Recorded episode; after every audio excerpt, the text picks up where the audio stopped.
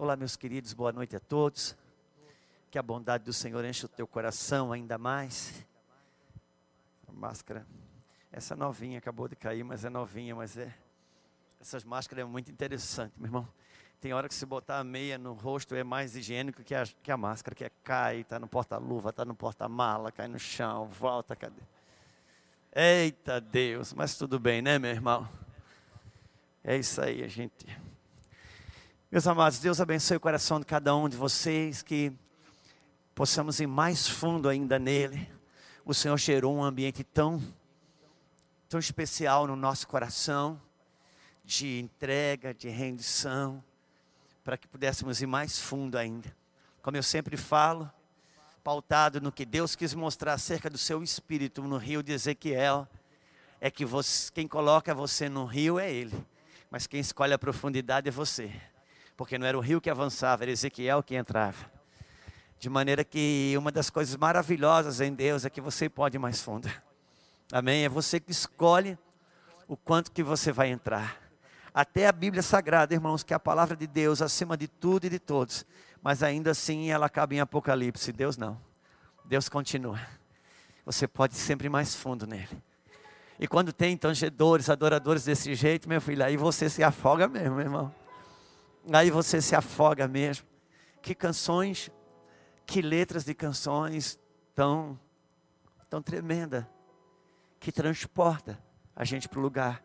O meu querido amigo o Rodolfo, ele diz uma coisa, ele fala que toda música nasce de um lugar, e quando você entrega a sua alma a ela, ela te leva para o lugar que ela nasceu. Por isso ouça bem o que você ouve, fique esperto no que você escuta, Entende? Porque a canção que você entrega a sua alma, ela vai te levar no lugar que ela nasceu.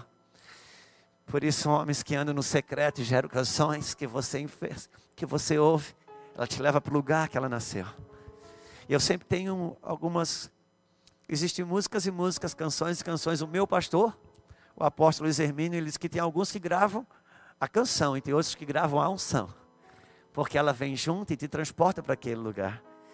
E e eu tenho para mim que tem algumas canções que elas são como lenços de Paulo. Elas, elas levam uma unção que o homem não pode levar, que Deus deu para ele. Então Paulo não pôde ir a todo lugar, mas a Bíblia diz que os lenços de Paulo iam a determinados lugares e lá acontecia cura, libertação. Então tem algumas canções e outras recursos que chegam na nossa mão, que são como lenços de Paulo, enviados pelo Senhor para trazer rompimento e cura em nossa vida. Amém? É, antes de mais nada, eu, eu, a gente gostaria que estar tá com aqui, queria estar com a minha Lulu, né? É, mas ela não pôde estar presente, está acompanhando a minha, a nossa Sarinha, que vai fazer um procedimentozinho essa semana, então está nos cuidando disso. Eu estou aqui com meu querido é, genro e filho. Começou como um intruso, foi promovido para candidato a genro, depois ganhou o status de genro e se transformou no meu filho. Deixa eu te falar uma coisa. Todo acesso é uma promoção no primeiro momento. No segundo momento, ela é uma inspeção que pode fazer ser promovido para mais dentro ou perder o que você ganhou. Por isso, sabe aproveitar muito bem as promoções que Deus te confere, porque acesso é uma promoção no primeiro momento, no segundo momento é uma inspeção. Por isso que que a gente precisa saber valorizar os acessos que Deus nos confere. Amém? Meu Deus, pelo amor de Deus, irmão. Um, um amém, tá bom, mas dois, se der dois, eu já estou no avivamento. Glória a Jesus, aleluia. Amém? Você não deixa que a máscara seja para você uma mordaça. Acho que ela seja só alguma coisa que, que protege.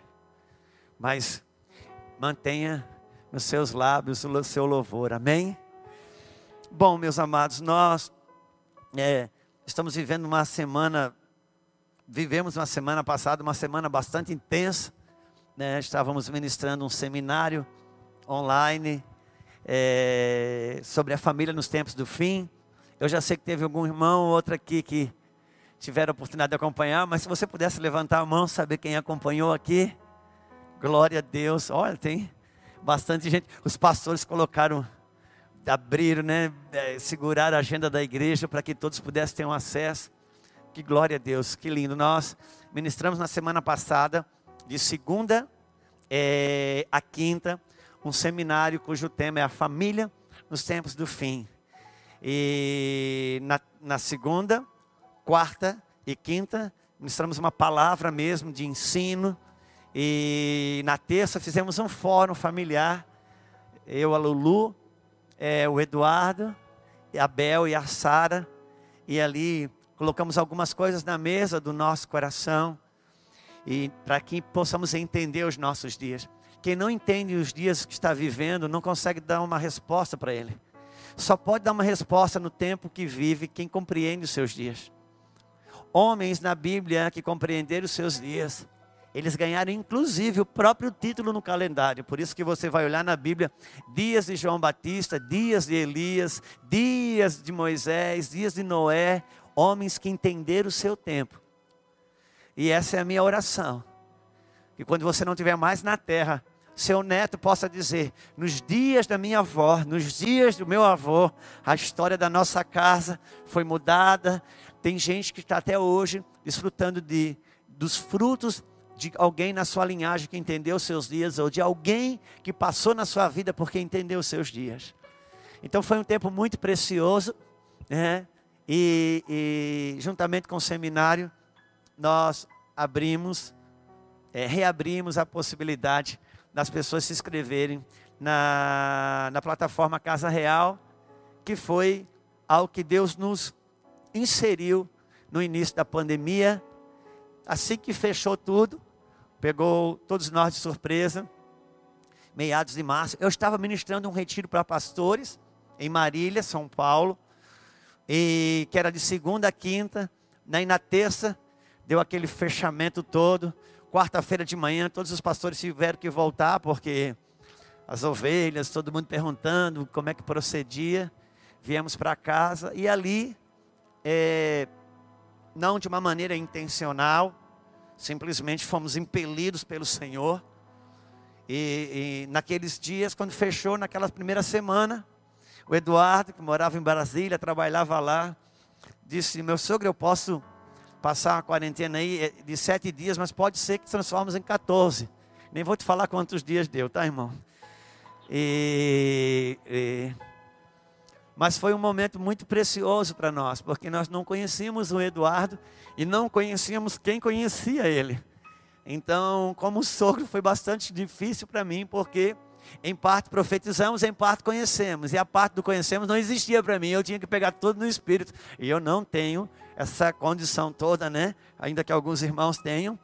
E quando o Eduardo foi então passar uns dias lá em casa, e nós fomos levados ao Senhor a um período de jejum e oração. E ficamos de fato de verdade confinados uns 30, 40 dias. Foram dias de oração, jejum, oração, jejum.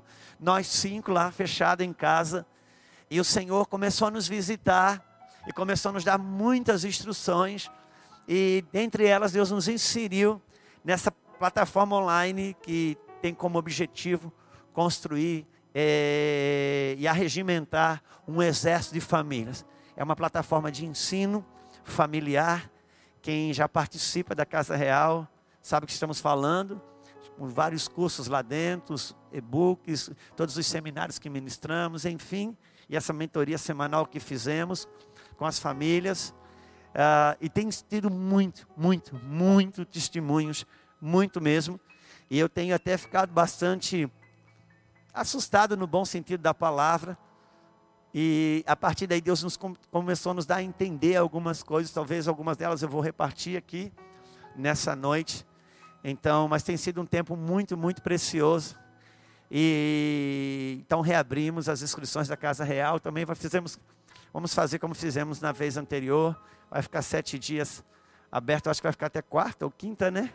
Até quinta-feira. Depois a gente fecha porque cai um grupo para dentro, um grupo de famílias que cai para dentro, a gente vai construir uma história. Ali nós temos uma construção de uma sequência eh, que tem trazido muita vitória para muitas famílias. Quando eu falo vitória, não é no sentido da campanha da vitória, não. É vitória sobre as, sobre as guerras que estamos vivendo. Por quê, irmãos? Tem algumas derrotas e algumas perdas que estamos vivendo dentro dos nossos lares.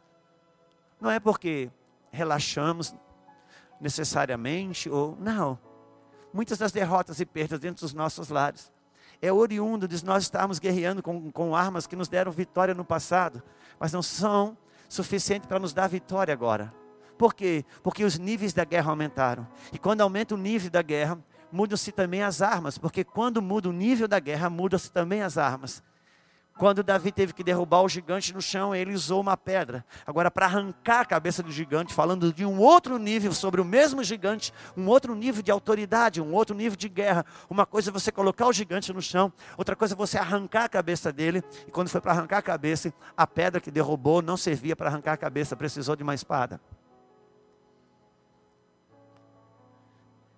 E nós é, precisamos entender que tem armas que mudou os níveis de guerra e a gente precisa compreender as armas de como trabalhar o nosso tempo. Não vou perguntar para você se você ama o seu filho. Você não precisa perguntar. A pergunta é se o que as armas que você tem usado têm sido suficientes para manter ele perto do seu coração, da sua fé, do seu entendimento, dos seus valores, dos seus fundamentos.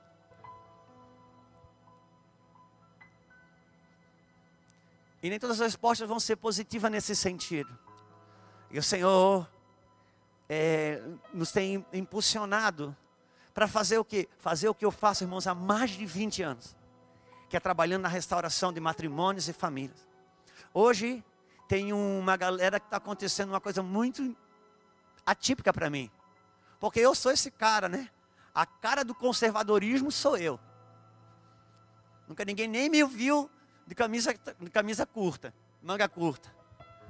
Eu sou esse cara, padronizado. Só que é interessante, os jovens começaram a me ouvir, e muito. Estão me chamando para as conferências deles, estão me chamando, me chamando para os encontros deles. E vou te falar por que, esses jovens estão me chamando e estão me ouvindo.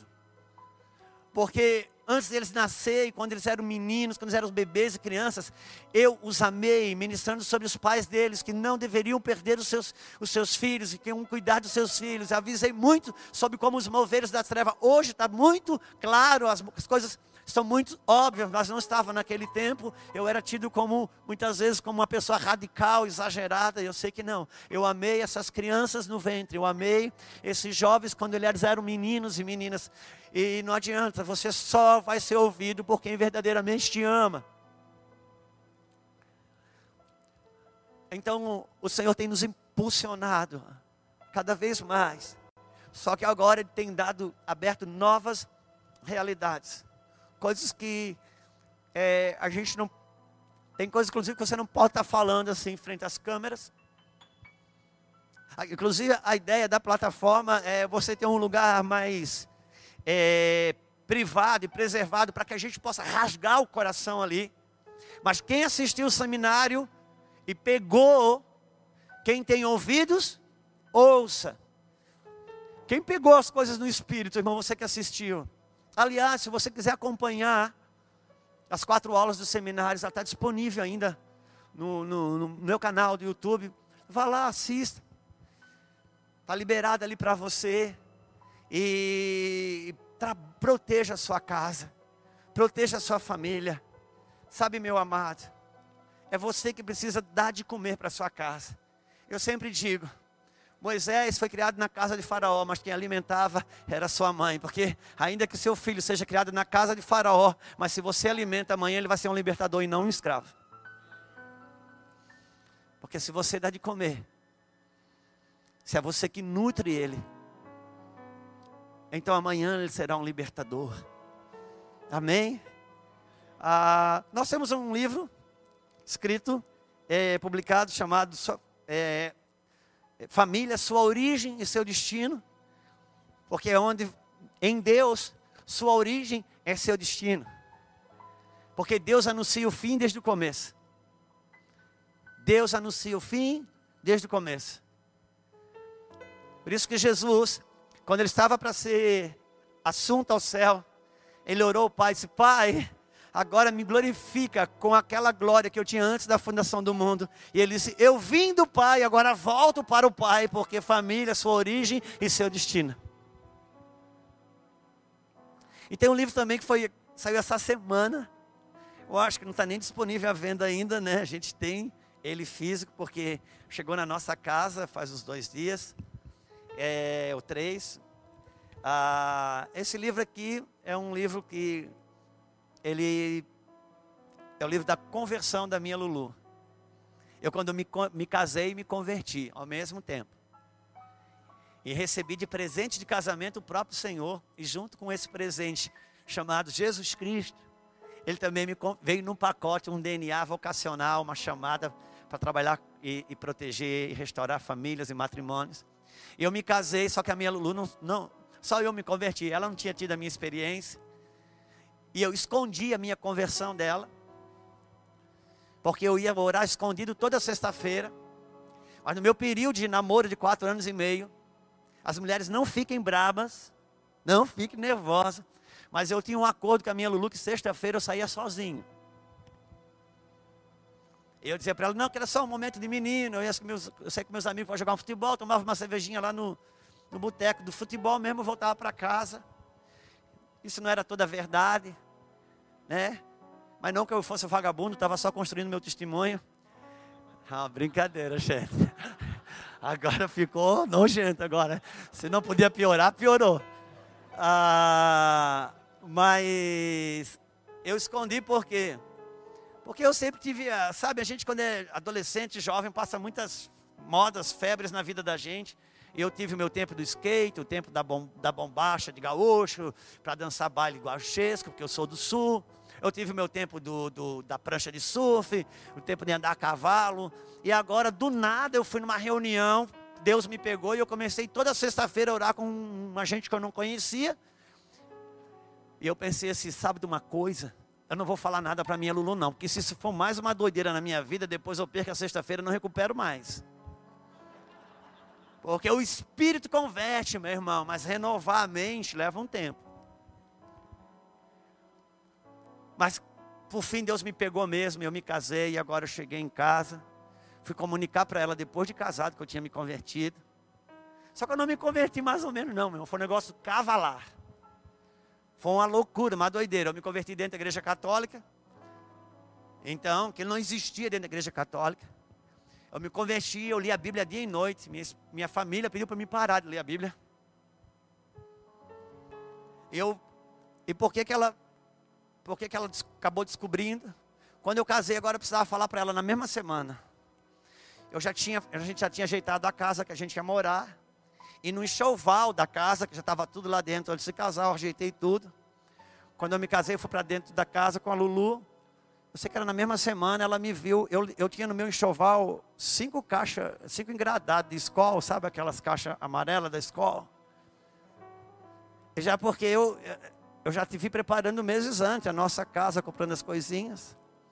E quando ela me viu arrastando aquelas caixas assim para a rua, ela disse: Onde é que você vai com isso? Eu digo: Ó, Lulu, eu não bebo mais não. O que? Você não bebe mais? Eu digo: Não, agora eu sou um homem de Deus. Tu és um homem de quem? Digo, eu sou um homem de Deus. Tá, e por que essa cerveja fora? Não, porque o homem de Deus não bebe. Como que é isso? Quer dizer que a gente não vai mais para os barzinhos, amigo em casal, não, irmão. O homem de Deus não vai para barzinho, não, Lulu. Tá, e os nossos bailes, ninguém vai mais. O homem de Deus não vai para baile, não, Luciano. Tu não está entendendo.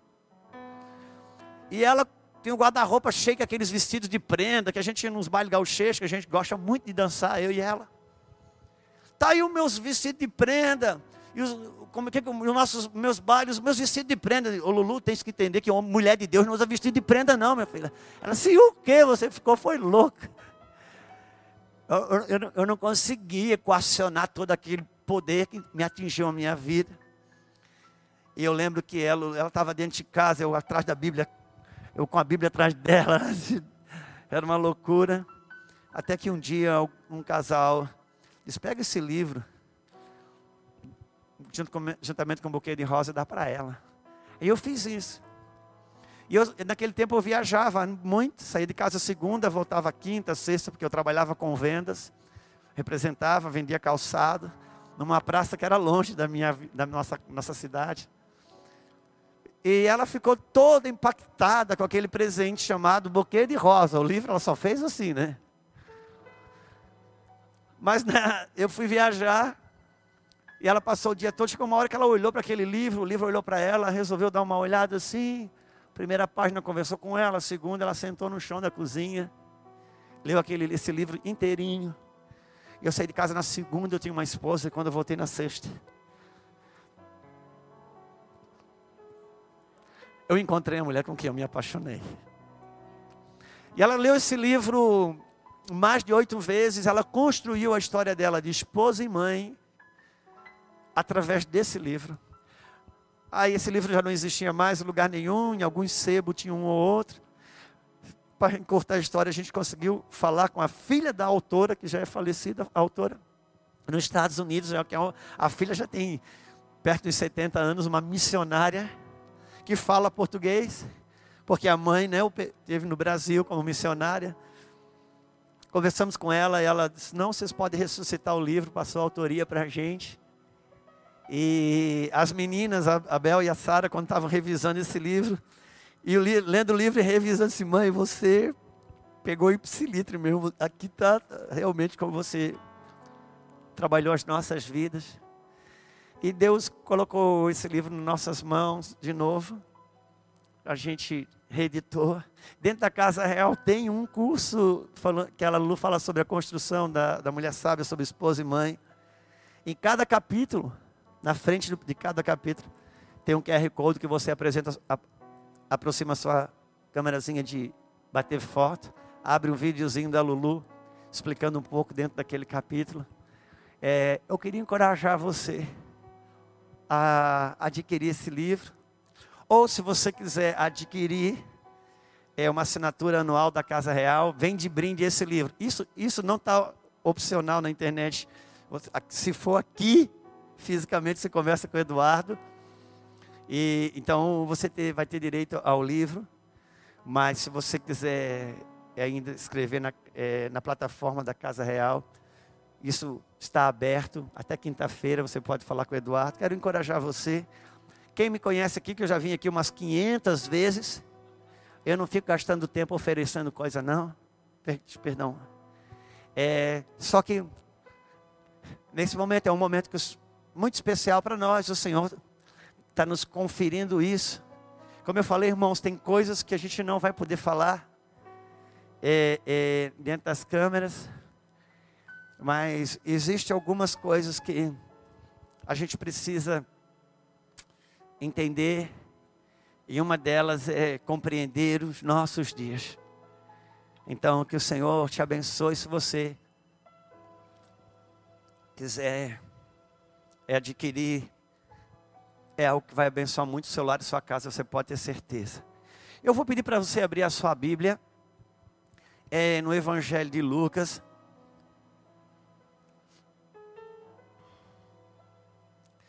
Evangelho de Lucas, no capítulo 8. Eu creio no meu espírito que o Espírito de Deus quer falar com homens e mulheres que têm um selo, dentro de um selo de chamado, um selo vocacional, um selo diferenciado, guardada os devidos conceitos dessa palavra que eu vou falar agora. Um selo de nazireado, um selo de nazireu. Irmãos, entenda uma coisa. Quando Deus imprime uma marca em você, um chamado, dentro desse chamado, dentro dessa marca, dentro dessa sua vocação, vem junto um selo de Nazireu. Ou seja, algumas coisas, algumas restrições vai estar sobre a sua vida. coisas que o da direita e da esquerda pode fazer, mas você não pode. E que você vai olhar na Bíblia e vai ver que não é pecado. E por que, que você não pode? Por causa da preservação do seu chamado. E que não necessariamente suas privações e, e restrições será a mesma que a minha. E a minha não necessariamente será a mesma que a tua. Porque elas variam conforme o DNA da sua chamada. Eu percebo e sei que nessa noite Deus quer aprumar, organizar, reconfigurar alguns selos vocacionais, selo de chamada. E quando eu falo selo vocacional e selo de chamada, não quero que você é, é, se atenha só ao universo eclesiástico, missionário, de pregação, não. De uma vez por todas, a gente precisa compreender de fato e verdade o sacerdócio de todos os santos. Amém? E eu gostaria de poder ler para você, capítulo 8, de Lucas, versículo 40, vai dizer assim. Enquanto você acha o versículo 40, capítulo 8 de Lucas, te damos graças, Senhor, por essa noite, por esse dia tão especial. Te damos graças por esse tempo, nessa casa ministerial, esse portal que o Senhor abriu nessa cidade, há oito anos atrás, e que vai ganhando envergaduras e abrindo suas sua jurisdição e ampliando sua jurisdição nas regiões celestiais para estabelecer a missão de fato e de verdade. Oramos pela vida é, do Medina, da Elaine, da Bia, do Vitor e toda essa linhagem, todos os aqueles que o Senhor tem acoplado, Senhor, a essa unção, a esse manto. Deus, que a mão do Senhor cubra todo o tempo, que haja preservação e que haja vivacidade em todo o tempo. Oramos, Deus, para que nenhuma voz que não seja a voz do teu espírito tenha lugar aqui. Eu oro, Pai, para que a liberação dos teus exércitos esteja em operação nesse lugar.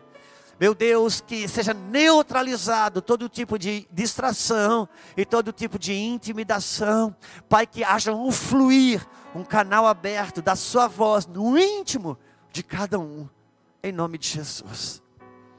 Ao regressar Jesus, a multidão o recebeu com alegria, porque todos estavam esperando. Eis que veio um homem chamado Jairo, que era o maioral da sinagoga e prostrando-se aos pés de Jesus, suplicou que chegasse até a sua casa. Enquanto ele ia, as multidões o apertavam. Certa mulher que havia 12 anos ia sofrendo de uma hemorragia e a ninguém e a quem ninguém tinha podido curar, e que gastara com os médicos todos os seus haveres. Veio por trás dele, lhe tocou na orla da sua veste e logo se estancou a hemorragia. Mas Jesus disse: quem me tocou? Como todos negassem, Pedro com seus companheiros disse: Mestre, as multidões te apertam e te oprimem, e dizes: Quem me tocou? Contudo, Jesus insistiu: Alguém me tocou porque senti que de mim saiu poder. Outra tradução, virtude. Vendo a mulher que não podia ocultar-se, aproximou-se trêmula e prostrando-se diante dele, declarou à vista de todo o povo a causa porque ele havia tocado e como imediatamente foi curado. Então lhe disse: Filha, tua fé te salvou, vai-te em paz. Falava ele ainda, falava ele ainda, quando veio uma pessoa da casa do chefe da sinagoga dizendo: Tua filha já está morta, não a incomodes mais um, mais um mestre. Mas Jesus, ouvindo isso, lhe disse: Não temas, crê somente e ela será salva. Tendo chegado à casa, a ninguém permitiu que entrasse com ele senão Pedro, Tiago e João. E bem assim o pai e a mãe da menina, e todos choravam e pranteavam, mas eles disseram: Não choreis, ela não está morta, mas dorme. E riu-se dele, porque sabiam que ela estava morta. Entretanto, ele tomando-a pela mão, lhe disse em voz alta: Menina, levanta-te. Voltou o espírito e ela imediatamente se levantou, e ele mandou que lhe desse de comer. Pá. lemos essa passagem, mas ela é conhecida de todos. E, e nós, chegou o tempo, meus amados, como nós temos entendido da parte do Senhor, algumas coisas que Deus realmente, irmãos, eles têm trabalhado acerca do tempo em que estamos vivendo, dos dias em que estamos vivendo. E temos entendido cada vez mais, porque isso é um entendimento que vem crescendo ao longo dos últimos anos dentro de nós, é que a, a Bíblia, a Bíblia, ela é, é o reino de Deus, ele todo o assunto central do reino de Deus é uma questão de comida. Nós sabemos que o que decidiu a queda do homem, do primeiro homem, a primeira mulher, o que definia vida e morte no jardim do Éden, era a árvore de qual escolhia se comer. Enquanto Adão e Eva comeram do cardápio de Deus, eles viveram, passaram a comer do cardápio da serpente e morreram. Isso não é uma história que vai contar o início das coisas, que vai contar a gênese de Deus na terra, não é algo para você explicar a escatologia, não. Isso é a minha verdade, a sua verdade, a minha realidade e a sua realidade agora. É por isso que em seguida, na sequência, você vai ver é que Abraão, ele, per, ele colocou a sua descendência num lugar de escravidão, por quê? Porque ele foi buscar comida no Egito. E nós vamos saber que o maior símbolo da perda, não diria da salvação, mas se é que a salvação se perde, o maior símbolo dessa perda está quando Esaú escolhe comer é, um prato de comida em troca das, do seu direito de primogenitura. E naquele dia que Esaú troca o direito de primogenitura para comer um prato, por causa de um prato de comida, era só Deus relembrando a mim e a você que a realidade não mudou. O que mantém você vivo ou morto está exatamente naquilo que você escolhe comer ou quem te alimenta. E quando ele perde o direito de primogenitura, o dia que Esaú come aquele prato de comida, troca pelo direito de primogenitura, naquele dia Esaú é batizado por um novo nome. E qual é o nome? Edom, que é a mesma palavra para Adão, que é a mesma palavra para vermelho, é a mesma palavra para Adão. E por que, que ele perdeu o direito de primogenitura? Porque quando a Bíblia está falando de primogenitura, está falando de Cristo o primogênito. Sabe quando Esaú, quando Elias pede para Eliseu pede para Elias porção dobrada, quando Elias vai sendo arrebatado, e o manto cai sobre Eliseu, e Eliseu pede: Eu quero uma porção dobrada. Essa porção dobrada não fala de ter tudo que Elias tinha vezes dois, não, mas fala da porção da primogenitura, porque a, subida de Elias representa exatamente o, a assunção de Cristo, a subida de Cristo e o manto que cai sobre Eliseu, esse manto cai sobre a igreja. Isso é um, é um, é um simbolismo profético, e quando ele pede porção dobrada, não é a unção de Elias vezes dois, não, é a porção do primogênito. Porque na Bíblia Sagrada, quando um pai tinha, se ele tinha quatro filhos, na hora de repartir a herança, repartia por cinco. Por quê?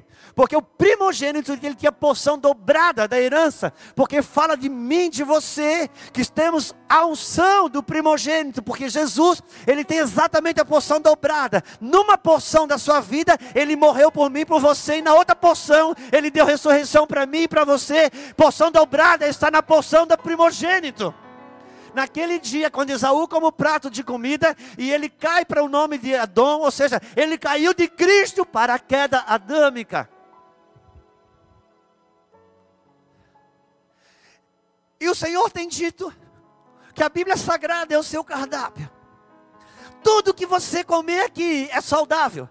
Tudo que você comer aqui é nutritivo. Tudo que você comer aqui é vida. Mas o Senhor também tem dito: coma de tudo que está aqui, que é saudável, mas fique ligado no prato do dia, porque no prato do dia eu venho servir, sou eu usando o cardápio, dizendo: é a comida do momento, é a comida do agora.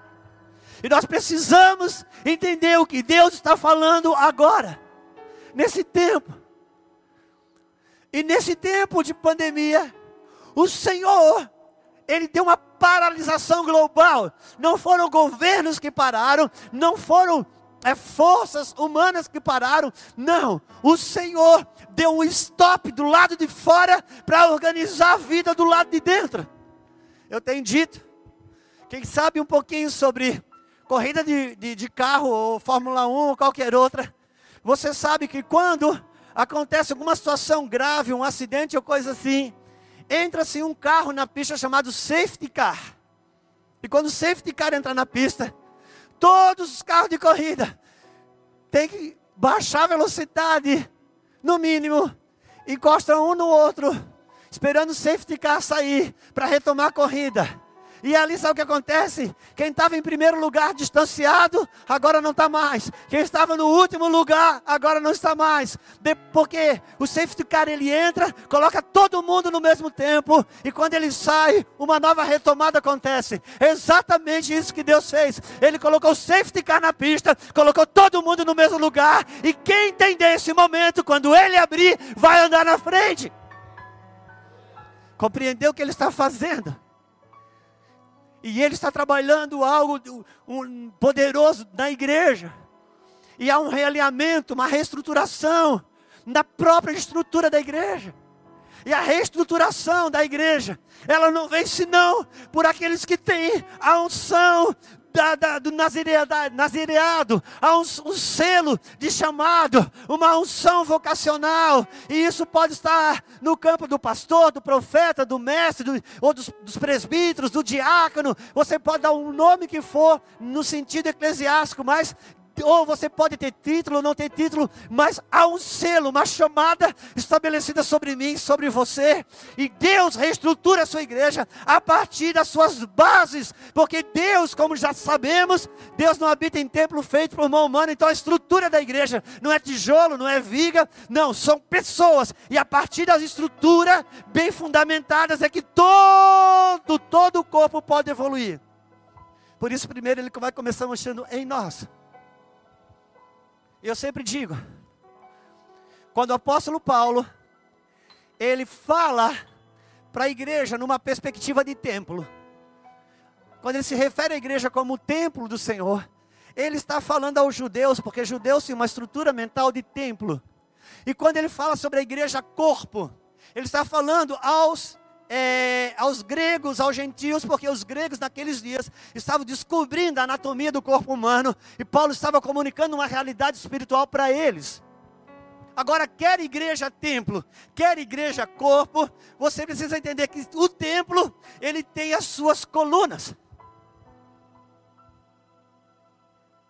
E o corpo tem seus órgãos vitais.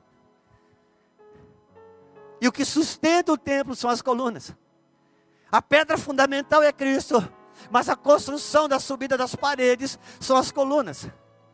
E da mesma forma de um corpo, o que mantém a nutrição e a vida do corpo são os órgãos vitais. E o meu amigo querido, pastor Jacques, que é um grande amigo meu, ele é intelectual, sabe tudo da vida que você não tem noção. E ele me falou algo importante, ao meu ver porque me alargou a minha compreensão sobre isso quando ele falou o que eu vou te falar agora. Ele disse sobre a dinâmica de um corpo entrar em coma. Sabe por que, que um corpo entra em coma? Quando um órgão vital está para falecer, está para morrer. Todo o corpo, todo o corpo des desiste de viver, abre mão de toda a energia e entra em stand-by. Stand-by é uma palavra que a gente usa para dizer que a, a televisão está em stand-by. Ela, tá, ela não está ligada, mas não está desligada. Enquanto aquele botãozinho está ali, você sabe que ela está ligada, mas ela não tem energia suficiente para apresentar a imagem. Então todo o corpo, ele fica com o mínimo de energia para sobreviver, para entregar toda a energia para aquele, aquele órgão vital. Porque ele sabe que se o órgão vital morrer, todo o corpo morre.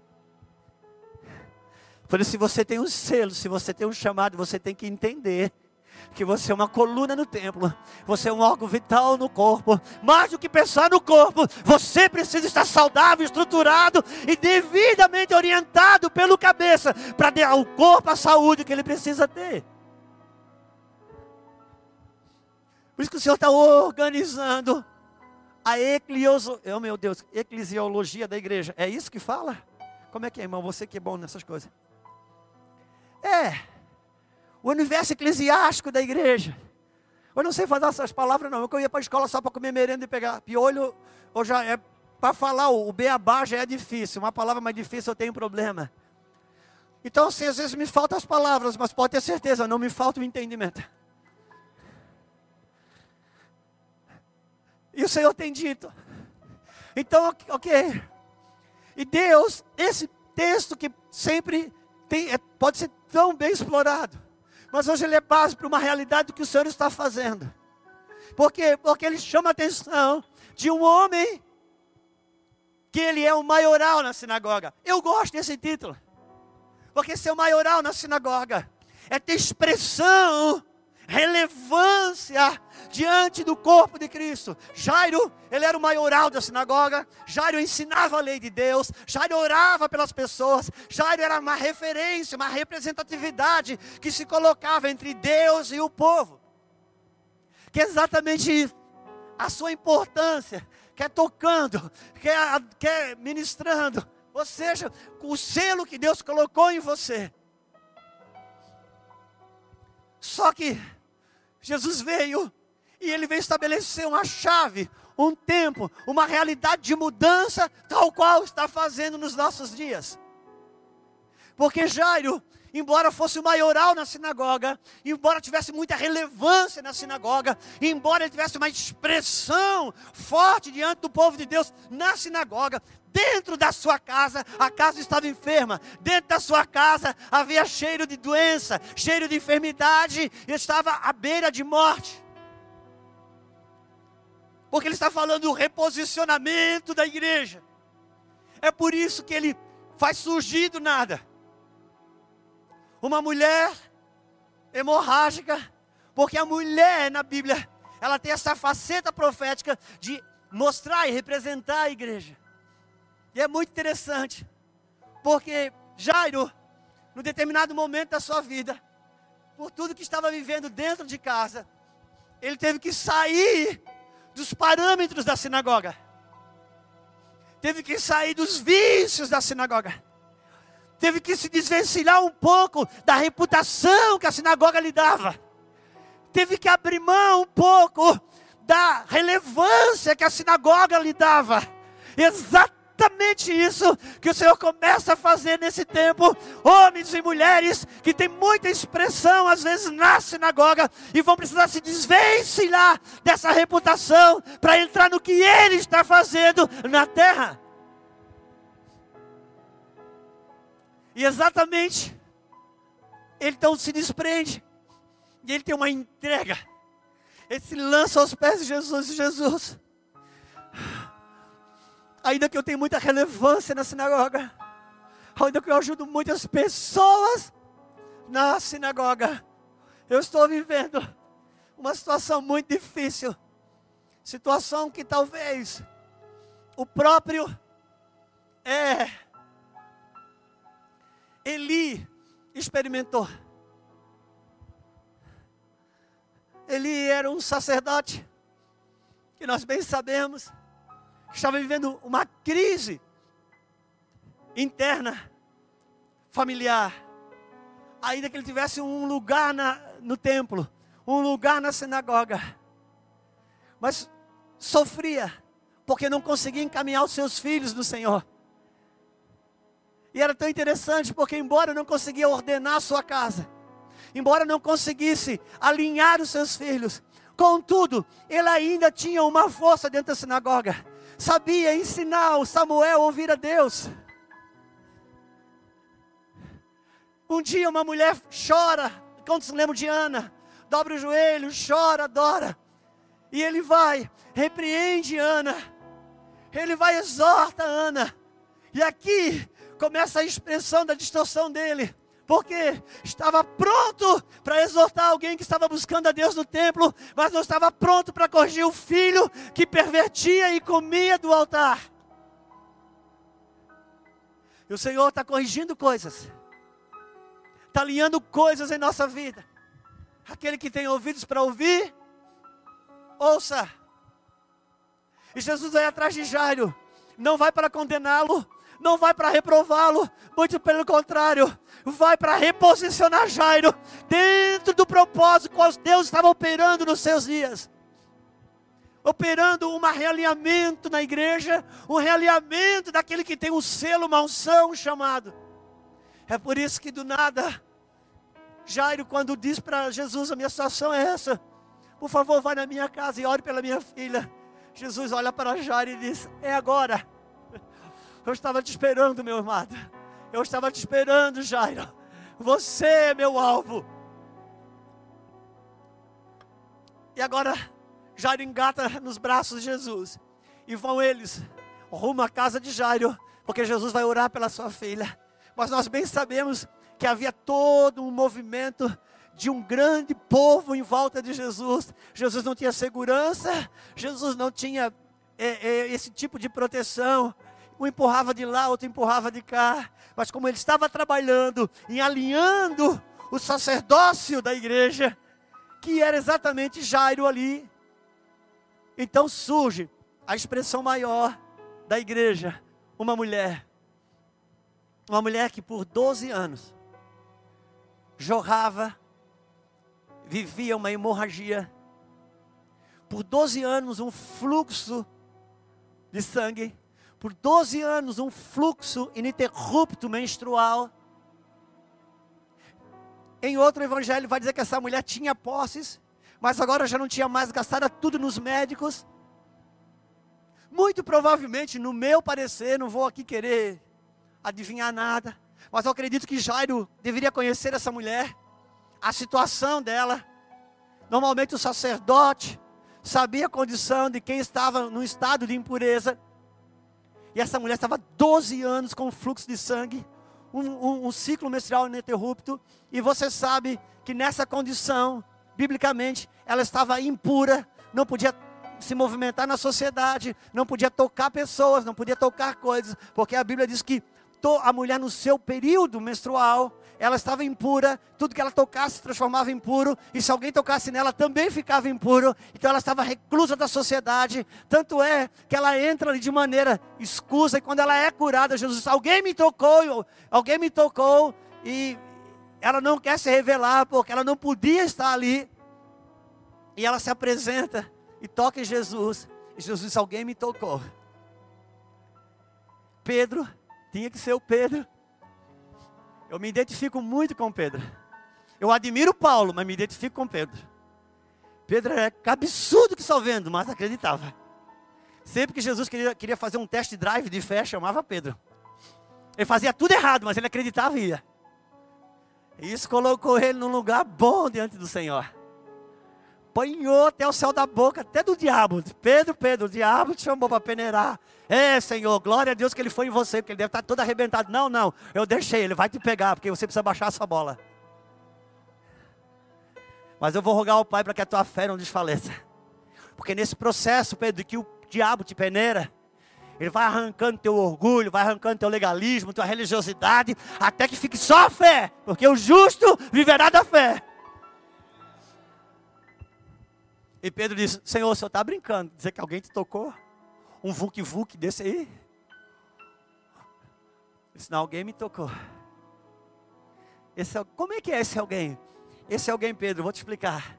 É um tipo de pessoas que sabe estar comigo sozinho no meio da multidão. Alô? Tem muita gente aqui.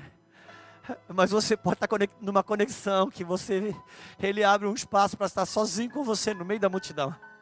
Aquele que tem ouvidos para ouvir, ouça.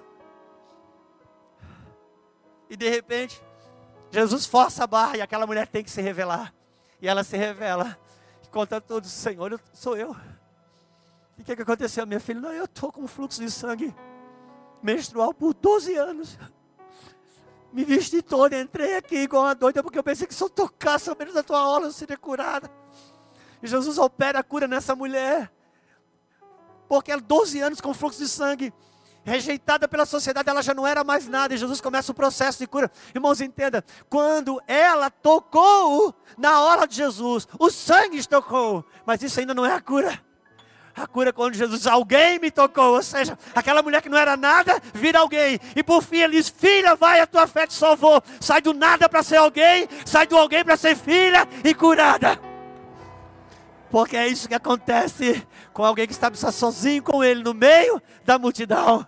E aquele que tem ouvidos para ouvir, ouça. Só que Jesus foi interrompido no processo. Porque ele está numa caminhada e a trajetória dele era: ele está indo garrado de montada com Jairo. Aqui os dois amigos, porque ele está indo para casa de Jairo curar sua filha. Eu fico imaginando Jairo, que via quando as pessoas tocavam e Jesus era curada. Ele pensava: Meu Deus, glória a Jesus, glória a Deus, glória ao Senhor. Porque olha, pensa comigo. As pessoas tocam nele e são curadas. Imagine ele entrar na minha casa e pôr as mãos sobre a minha filha. Meu Deus, a cura é certa. Só que Jesus está reposicionando a igreja. E a história toda não é com a mulher do fluxo de sangue. A história toda não é com a filha que está em casa doente. A história toda é que ele está reposicionando os sacerdotes. E sabe o que ele faz? Jairo agora fica imaginando que Jairo. Como é que diz o nosso irmão que eles não sei no que no Nintendo. Agora bugou o Nintendo, ele disse. Jairo fica.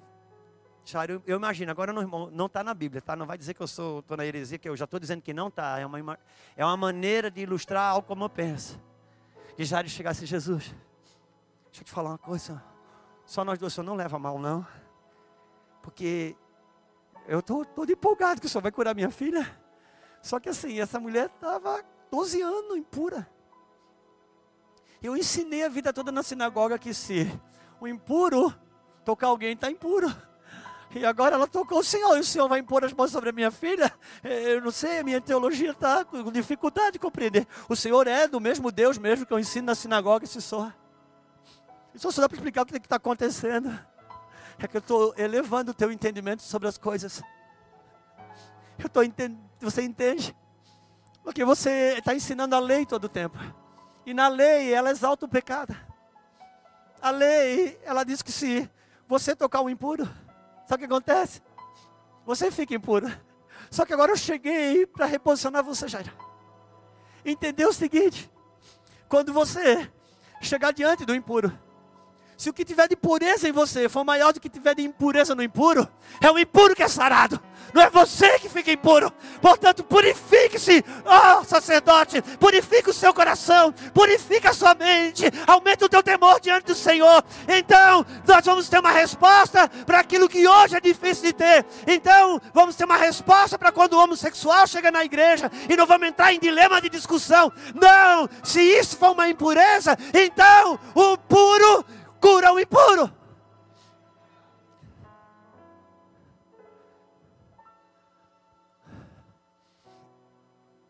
Então tem que abraçar e não abraçar ninguém, nem causa, nem discussão. Ele está reposicionando a igreja a partir da pureza dos sacerdotes, a partir do entendimento do que ele está fazendo no nosso tempo. Porque Jesus está todo o tempo Lidando com quem? Com Jairo. E você sabe, Jairo vai em direção. Agora, Jairo está sendo remontado no Senhor. E agora ele vai para a casa de Jairo. Você sabe, entra lá, o que acontece? A menina é curada. Na hora ela é curada. Só que Jesus não deixa ninguém entrar. Só deixa entrar Pedro, Tiago e João, porque é um tempo não só de sacerdotes purificados, sacerdotes puros, mas de gente madura que compreende o que ele está fazendo com uma geração que não consegue vingar. Por quê? Porque assim como essa mulher tinha 12 anos de fluxo de sangue, essa menina tinha 12 anos de idade. Ou seja, no dia que ela começou a ficar doente, a geração da igreja que vinha nasceu, mas não consegue vingar. Quando a igreja adulta está doente, a outra que nasce não consegue vingar. Então, para ressuscitar essa que está nascendo, é preciso curar aquela que está doente. Aleluia! E ele vai lá ressuscitar a menina. Agora, ouça, irmãos, por favor, pense comigo. Pense comigo, meu levita. Ele entrou na casa de Jairo para ressuscitar a filha ou o pai? Porque antes que venha o grande e último dia do Senhor, ele converterá o coração dos pais aos filhos e dos filhos aos pais. Agora, se primeiro vai converter os pais para depois os filhos, quem é que está desviado? Precisamos entender que a cura começa em nós. E precisamos saber também que para ressuscitar e curar a igreja que está nascendo, ele foi no secreto, mas para curar a igreja adulta, ele foi no público. Porque nós vamos ter que colocar as nossas mazelas na mesa. Antes de dizer quem pode, quem não pode, quem deve ou quem não deve. É a igreja começar a se permitir a ser curada, a ser sarada, a sair desse lugar aonde o fluxo de sangue é ininterrupto. Por quê? Nós bem sabemos que o ciclo menstrual de uma mulher naqueles três, quatro dias, ou seja, ela renova o seu sangue. Ela coloca o sangue cansado para fora e renova o seu sangue. Essa mulher, por 12 anos, só saía vida, não retomava a vida. É onde que era a enfermidade dela? A enfermidade dela era exatamente aonde ela tinha intimidade. Ou seja, não estava só 12 anos doente, estava 12 anos sem intimidade com seu marido. Por isso que a geração que via não consegue vingar, mas ele está curando. E quando a igreja adulta volta a ter intimidade com o marido, então a geração que vem pode brotar sadia. Por isso ele está nos curando e alinhando os sacerdotes, os homens e as mulheres de Deus que têm o selo do Senhor. Quantos estão comigo? E ele vai na menina. Agora entenda, porque esse era o quadro da igreja, da sinagoga, tinha muita relevância. Só que aquela mulher, ela sai naquele fluxo de sangue na rua, desonrada, envergonhada enquanto que a menina em casa, morrendo. Ouça, ouça, por favor, porque esse é o quadro da igreja. Muita relevância na sinagoga, desonra na rua e morte dentro de casa. Mas ele está trazendo cura para que haja relevância na igreja, honra na rua e vida dentro de casa, porque é a partir daí que é uma igreja saudável. Eu quero ter relevância na sinagoga, mas eu quero também ter honra na rua. E isso começa com vida dentro de casa. Por isso que ele arrancou Jairo naquele momento da sinagoga, porque na sinagoga estava resolvido, ele tinha relevância, mas na rua havia desonra, havia vergonha, em casa não tinha vida. E ele disse: Jairo, entenda como é que funciona eu. Eu começo curando a casa, valor, trazendo honra na rua, e aí vai fazer sentido ter relevância no templo. Aquele que tem ouvido para ouvir, ele não foi condenar Jairo. Ele não foi destituir Jairo do, do, do seu cargo de relevância na sinagoga. Não, ele foi estabelecer cura e restauração, que é o que ele está fazendo em nossos dias. Fazendo cura aos sacerdotes, a partir da sua casa. Porque, irmãos, se tiver vida dentro de casa, ter relevância na sinagoga fará muito mais sentido. Ter respeito na rua fará muito mais sentido. Na convenção do ano passado, Mevan, falei sobre uma palavra que Jesus amaldiçoa aquela figueira. Eu questionei o juízo de Jesus. Eu questionei se ele estava fazendo a coisa certa. Pastor, você questionou Jesus? Meu irmão, fica tranquilo. Deus não tem problema que você peça explicação para Ele. Só qual é o problema dessa geração que vem agora? Essa geração de adolescentes, jovens? Eles até se interessam por Deus. Mas eles não querem que Deus explique. Eles querem que Deus se explique. E Deus não deve satisfação para ninguém, irmão. Agora, se você pedir alguma explicação sobre alguma coisa, ele explica. Ele ama. Porque só pede explicação quem é questionador. E todo libertador é questionador. Por isso que em algum momento ele vai ser confundido como um rebelde. Mas se der tempo para, se der o tempo, o tempo vai dizer se ela é rebelde ou um libertador. Porque o libertador não quer que ninguém se explique. Mas ele pede explicação porque ele quer entender as coisas. E eu questionei um pouquinho. Eu disse, Senhor, o Senhor amaldiçoou uma figueira. Porque ela não tinha figo. E ela não tinha figo. E a Bíblia diz por que ela não tinha figo. A Bíblia diz por que ela não tinha fruto. E a Bíblia diz que ela não tinha fruto, sabe por quê? Porque não era tempo de figo. E foi aí meu questionamento: Senhor, o Senhor amaldiçoou uma figueira, porque não deu fruto no tempo que não dava figo? Tem uma injustiça aí, será que não? Então aprofundamos no texto. Está escrito assim: Olhando Jesus para uma figueira e vendo que nela havia folhas, aproximou-se para tomar fruto, do seu fruto. Por quê? Porque as figueiras de Israel é diferente da nossa aqui. Lá, as folhas caem. E quando a figueira dá folha, é porque ela está com fruto. Então ela anuncia que tem fruto. Então ali não era um juízo de não frutificar. Era um juízo de hipocrisia. Por quê? porque o que ela, ela, ela gerou folhas para anunciar, anunciar o que tinha, quando na verdade anunciou para anunciar uma coisa que estava escondendo que não tinha. Então não adianta, irmão, para a internet apresentar folha, porque quando ele chegar, se não tiver fruto,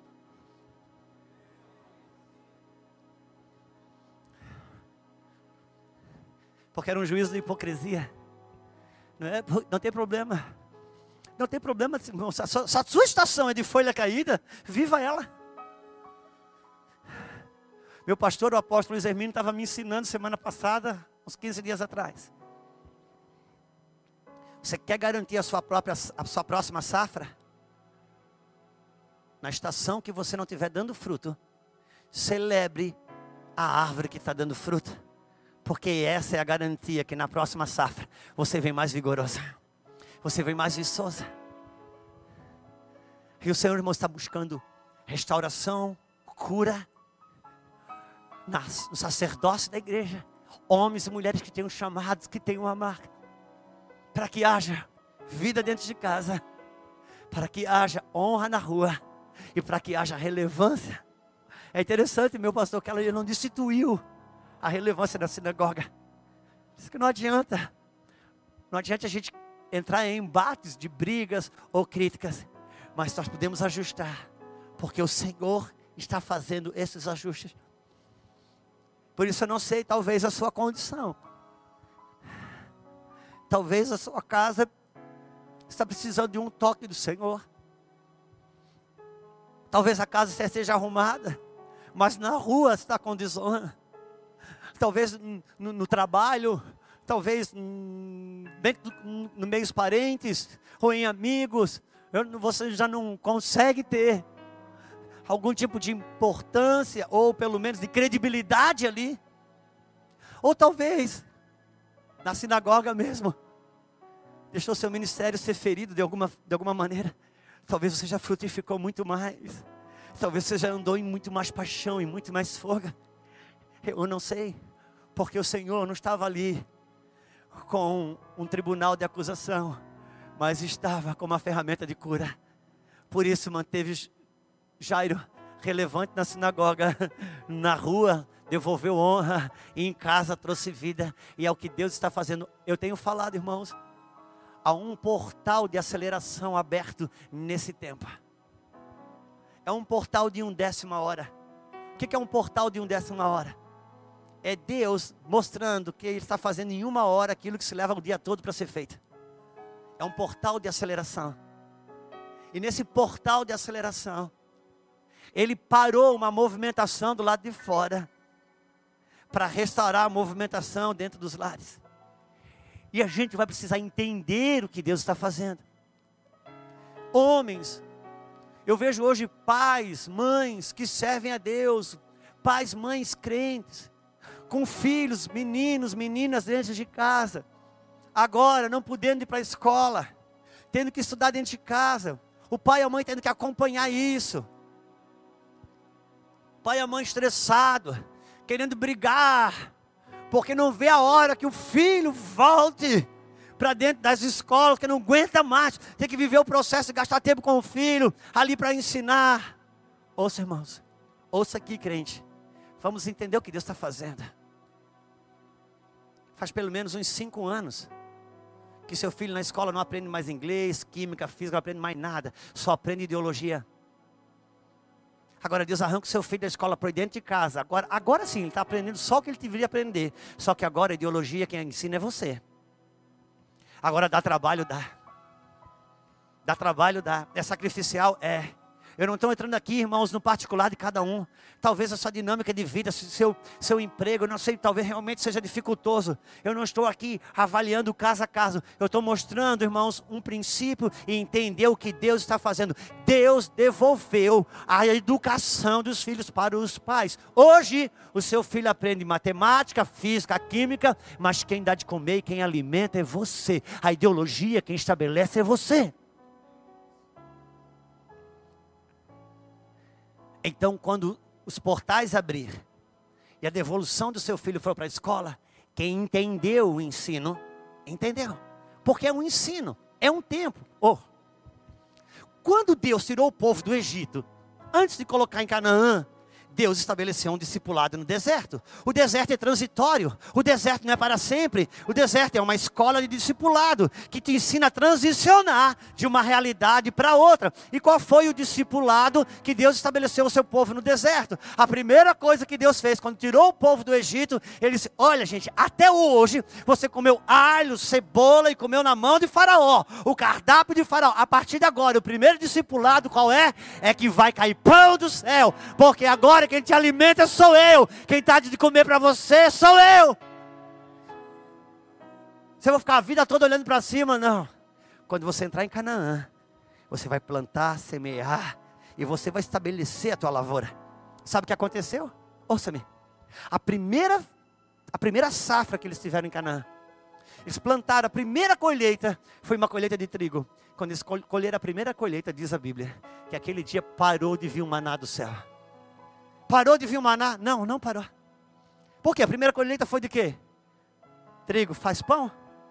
É pão, é maná. Só que Deus estava te dizendo o seguinte: agora, meu filho, esse pão que vinha por dose diária para todo mundo era só um discipulado para você entender o princípio. Agora você decide o tamanho da tua colheita. Você entendeu? Você por que, que a primeira colheita foi de trigo? Porque trigo faz pão. Agora você decide o tamanho da tua colheita, mas nunca esqueça que esse pão que você tira da terra por causa de uma semente que você semeou, nunca esqueça do discipulado. Esse pão vem do céu. Sou eu que te dou. Se você entrar na terra e esquecer de onde que vem a provisão, você achar que é você que está colhendo porque você semeia, você vai se perder. Porque eu estou te colocando numa terra que emana leite e mel. O grande atrativo da terra não, que, não é o que era, ela era, era, mas que comida que ela dava. Porque todo tempo, quem te alimenta decide se você vive ou morre. E quem alimenta a sua casa decide se o seu filho vive ou morre. Por isso o Senhor está alinhando nossos lares, irmãos. Sacerdotes que tenham vida dentro de casa, que tenham honra na rua. Essa honra que eu falo é honra de dignidade. E se houver difamação, é uma difamação porque estão mentindo.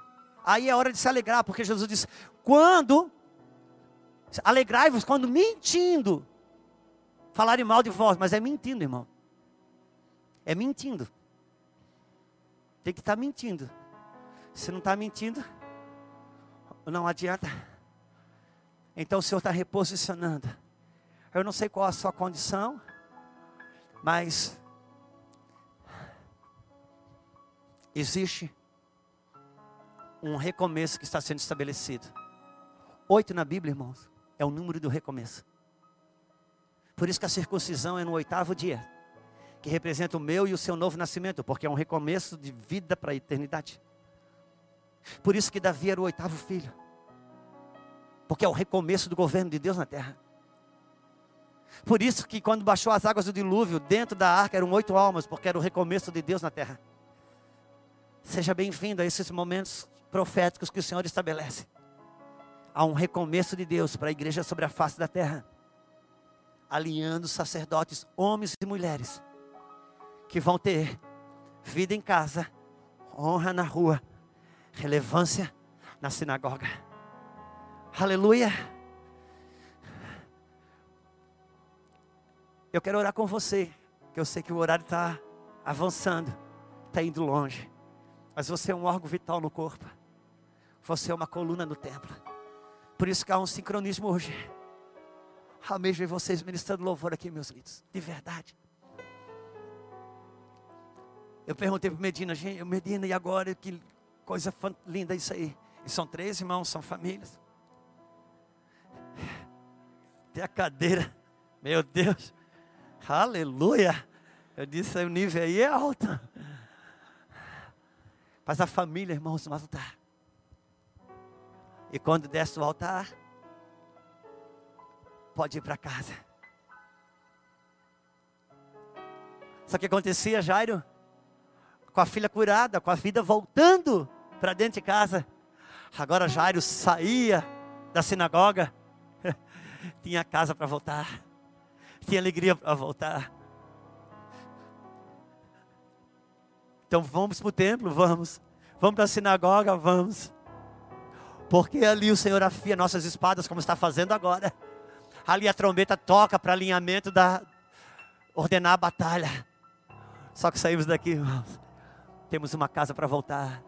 Como já disse um grande sábio, felicidade não é um lugar para onde você vai, felicidade é um lugar para onde você volta. Quem tem um lugar para voltar, tem felicidade. Por isso que Jesus tinha felicidade, porque ele teve um lugar para voltar. vida na casa, honra na rua, relevância na sinagoga. Eu quero orar com você. Como diz o meu pastor, você recebe essa palavra? Então vamos orar. Você pode ficar de pé um pouquinho? Vamos orar ao Senhor. Deus está realinhando a igreja. Não é todo lugar, irmãos, que você pode falar uma palavra dura dessa, não. É todo lugar que você pode se mover numa linha dessa. Só que o Senhor está alinhando, está alinhando. E eu quero orar por você, se os irmãos puderem me ajudar. Agora ouça-me, por favor. Talvez você possa estar aí na sua cadeira e dizendo: dentro do seu coração. Se eu pudesse conversar uns cinco minutos com o pastor, eu ia falar para ele que na minha casa algumas coisas já estão meio distorcidas, já estão meio quebradas. Acho que algumas coisas que eu já perdi. Deixa eu te falar uma coisa. Quando Jairo recebe toda aquela instrução, Jairo entendeu o que o Messias falou, Jairo entendeu o recado do Messias. E agora estava tudo claro. Jairo disse: Eu vou chegar em casa. Ele vai curar minha filha. E agora tudo vai ser restaurado. Porque eu entendi o recado do céu. Eu entendi o que Deus está fazendo. Quando ele acaba de ter luz sobre isso. As pessoas vêm e dizem: Jairo, não incomode mais o mestre, porque a tua filha morreu. que balde de água fria. Jairo põe a mão na cabeça e disse: Ah, fiz tudo errado. Agora não tem mais volta. Não está escrito assim, irmãos, como eu vou falar agora. Porque que Jairo, isso que eu falei agora está na Bíblia. O que não está é o que eu entendo. Jesus disse para Jairo assim: Jairo, eu sabia que o diabo ia te visitar nessa hora. Eu sabia que se eu trouxesse luz sobre uma situação, o diabo ia vir para trazer condenação e culpa. Para dizer que para você não tem mais jeito, para só que já está com essa, com essa situação mais ou menos ajeitada que dá para mudar. Eu sabia que o diabo ia vir aqui. Para dizer que para você não dá mais. Não adianta nem incomodar, porque o teu caso já é morto, já é falido. Quero te falar uma coisa, Jaira. Não abra sua boca. Porque eu não trago luz sobre uma coisa para te condenar. Eu trago luz sobre algo para dar você condição de sair disso. Portanto, entenda uma coisa, Jairo. Se você decreta a minha palavra, como eu decreto para a tua intercessão, porque está morto, vai ressuscitar o que parece estar perdido, vai ter cura. Eu preciso que você creia do que, do que eu estou fazendo, porque há um portal, irmãos, de milagres que está vindo sobre os lares, há um portal de cura que está vindo sobre ministérios, mas o Senhor está alinhando os seus sacerdotes. Então, por favor, creia, alguém precisa acreditar. Quando aquela notícia chegou diante de Jairo, Jesus, Jairo, não murmure, não abra a tua boca. Se você não tem fé para dizer que vai dar certo, não abre a boca, não fale nada, porque a muralha de Jericó não caiu porque no sétimo dia eles gritaram, caiu porque sete dias antes eles calaram. O que derrubou a muralha não foi o grito, o que derrubou a muralha foi o silêncio. Cada dia em silêncio diante daquela muralha, o Senhor tirava a argamassa de uma fiada. Quando chegou no sétimo dia, os tijolos estavam soltos, qualquer grito derrubava. Vamos entender o que o Senhor está fazendo. Vamos ministrar ao Senhor um pouquinho. Eu queria que você colocasse um pouquinho seu coração diante do Senhor. Porque Ele está vindo, trazendo cura e alinhamento para a sua casa. Esteja à vontade, como essa mulher que soube estar sozinha com Ele no meio da multidão. Aleluia. É o seu momento. É você, é você, é ele Jairo, é ele a mulher do fluxo de sangue. É ele você sozinho no meio da multidão.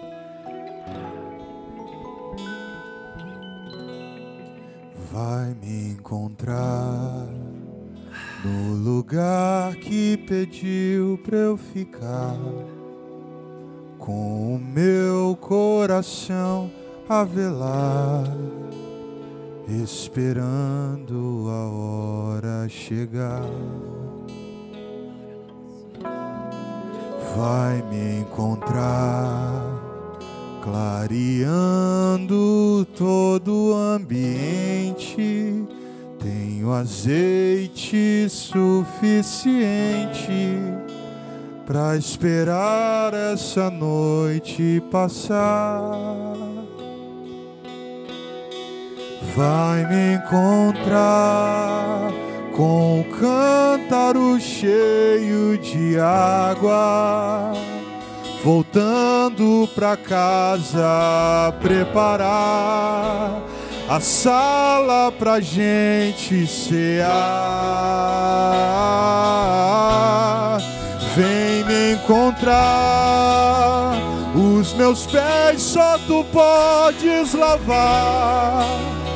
Molhe o pão, pode denunciar.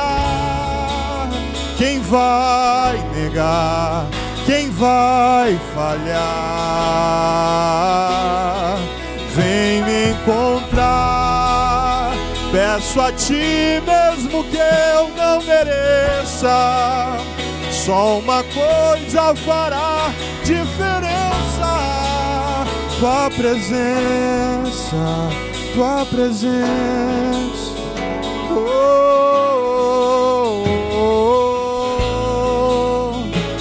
Presença.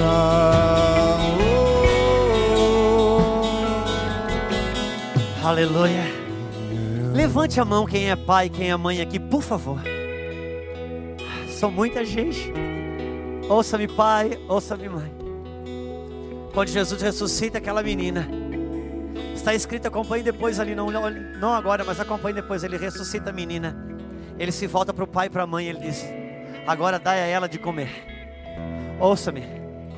Deus está trazendo muitos milagres sobre os nossos filhos. Milagres de ressurreição. E ele ressuscitou a menina, mas ele olhou para o pai e para a mãe e disse: Eu devolvi vida aqui, mas quem vai dar de comer é você. Eu ressuscito, mas quem discipula é você. Na medida que você dá, o meu alimento, eu trago vida para dentro do seu filho, porque quem alimenta a sua casa é você, e Jesus está trazendo vida, irmãos. Eu preciso que você acredita nisso. Sabe, meus amados, esses seminários que temos ministrado, tantos testemunhos, testemunhos, testemunhos, meninos de 12 anos, meninas de 11 anos, começando a chorar dentro de casa, assistindo um seminário. Irmãos, eu, eu falo coisas difíceis, eu falo coisas complexas muitas vezes, que pessoas precisam ter tempo de fé e caminhada para entender. Meninos de 12, 13 anos estão entendendo. O pai e a mãe estão ligando para mim, mandando direct, dizendo: Meu filho está assistindo e está chorando aqui. Filhos ligando para casa e dizendo: Pai, eu quero voltar para casa. Ouça-me tem milagres extraordinários acontecendo. Mas quem vai dar de comer é você. Ainda que seu Deus Jesus possa trazer vida, mas quem alimenta, quem nutre é você. Por isso a gente precisa recuperar o cardápio saudável da nossa casa. E Ele sabe que uma coisa Ele está fazendo. Ele está fazendo. Pai, eu te dou graças por essa noite. Eu te glorifico por esse tempo. Como já declaramos cada vez que passamos aqui, declaramos essa casa um portal de nutrição.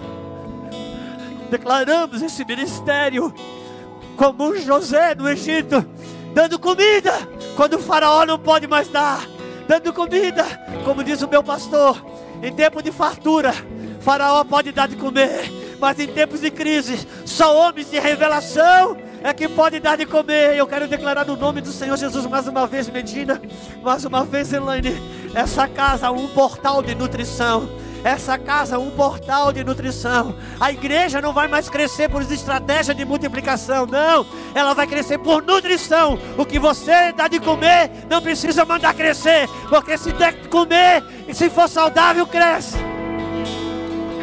Um portal de nutrição um portal de nutrição para o aflito, um portal de nutrição para, o, para aquele a quem tem fome, a quem tem sede, muito mais do que pão, muito mais do que água. Haverá dias, diz o Senhor, que trarei sobre a terra fome, não de pão, sede, não de água, mas das minhas palavras, diz o Senhor. Pastor Juscelio, e quando que isso vai acontecer? Quando que isso vai acontecer, meu irmão? Vai nas bibliotecas para te ver, só tem livro de alta ajuda. Entra na internet, é só blogueiro ensinando alta ajuda. O que, que é isso? É a fome e sede que Deus gerou no povo. Mas enquanto eles buscam livros de alta ajuda, existe um José com o celeiro aberto para dar de comer a verdadeira comida. Por isso te levanta. Deixa ele restaurar o sacerdócio. Deixa ele restaurar tua chamada, o teu selo de vida. Em nome do Senhor Jesus. Declaro vida sobre a sua casa. Declaro honra sobre a sua vida. Declaro relevância no teu chamado. Em nome de Jesus, pastor. Por favor, Medina. Encontrar. Os meus pés só tu podes lavar. Olha o pão, pode denunciar. Quem vai errar? Quem vai negar? Vem me encontrar. Peço a ti mesmo que eu não mereça. Só uma coisa fará. Tua presença, tua presença. Tua presença. Tua presença. Só.